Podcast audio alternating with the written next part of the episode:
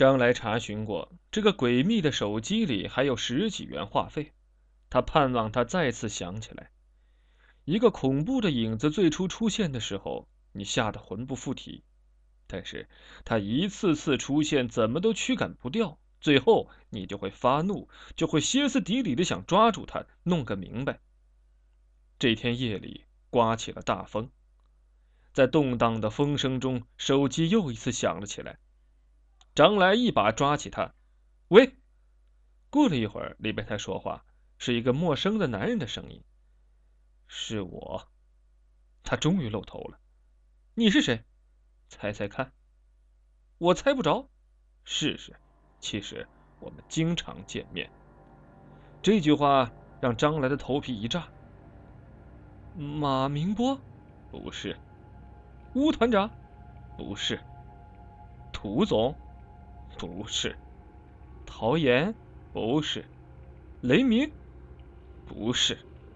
老赵头，不是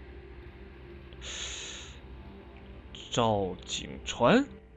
对方似乎愣了愣，压低了声音：“不是。”你到底是谁？张来越来越恐惧了。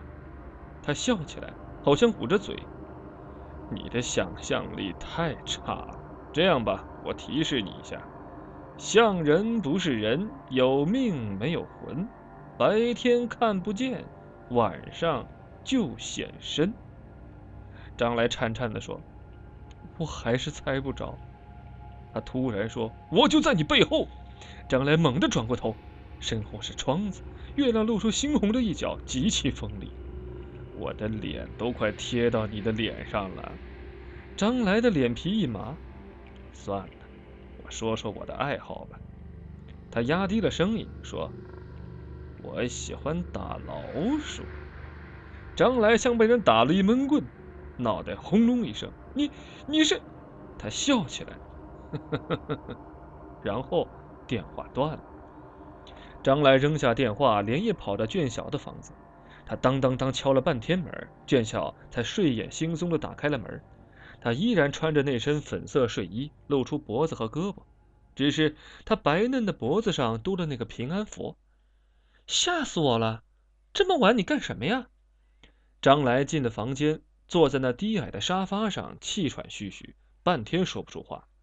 俊晓刚刚从被窝里钻出来，那敞开的被窝散发出一丝体香。你给我倒杯水，他说。他给他倒了一杯纯净水，端过来，张来咕嘟咕嘟的倒进嗓子。俊晓，我知道那个人是谁了。哪个人？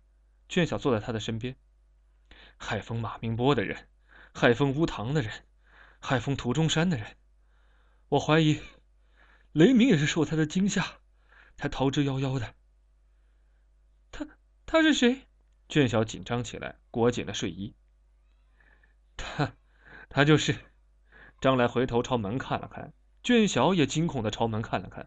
他接着说：“他就是老赵头那个儿子，那个痴呆。”卷小哆嗦了一下，他就是他，你怎么知道？刚才他给我打电话了。可是，可是他是痴呆呀。开始我怀疑是老赵头。一天我偷偷监视老赵头，这个痴呆却突然出现在我背后，他的脸都快贴在我的脸上，把我吓了个半死。接着他就紧紧跟着我。突然他从背后举起一块砖头，卷小惊叫了一声。张来把他搂在怀里，轻轻说。有平安佛保佑，你别怕。他砸死了一只老鼠。刚才他没有说他是谁，但是他告诉我他的爱好是打老鼠。卷小不停的抖。张来沉吟片刻，接着说：“这世界上四处都是老鼠，我们看不见，他却能。”卷小推开他，走向电话。“哎，你干什么？我报警！”他拉住他，“没用。为什么不抓他？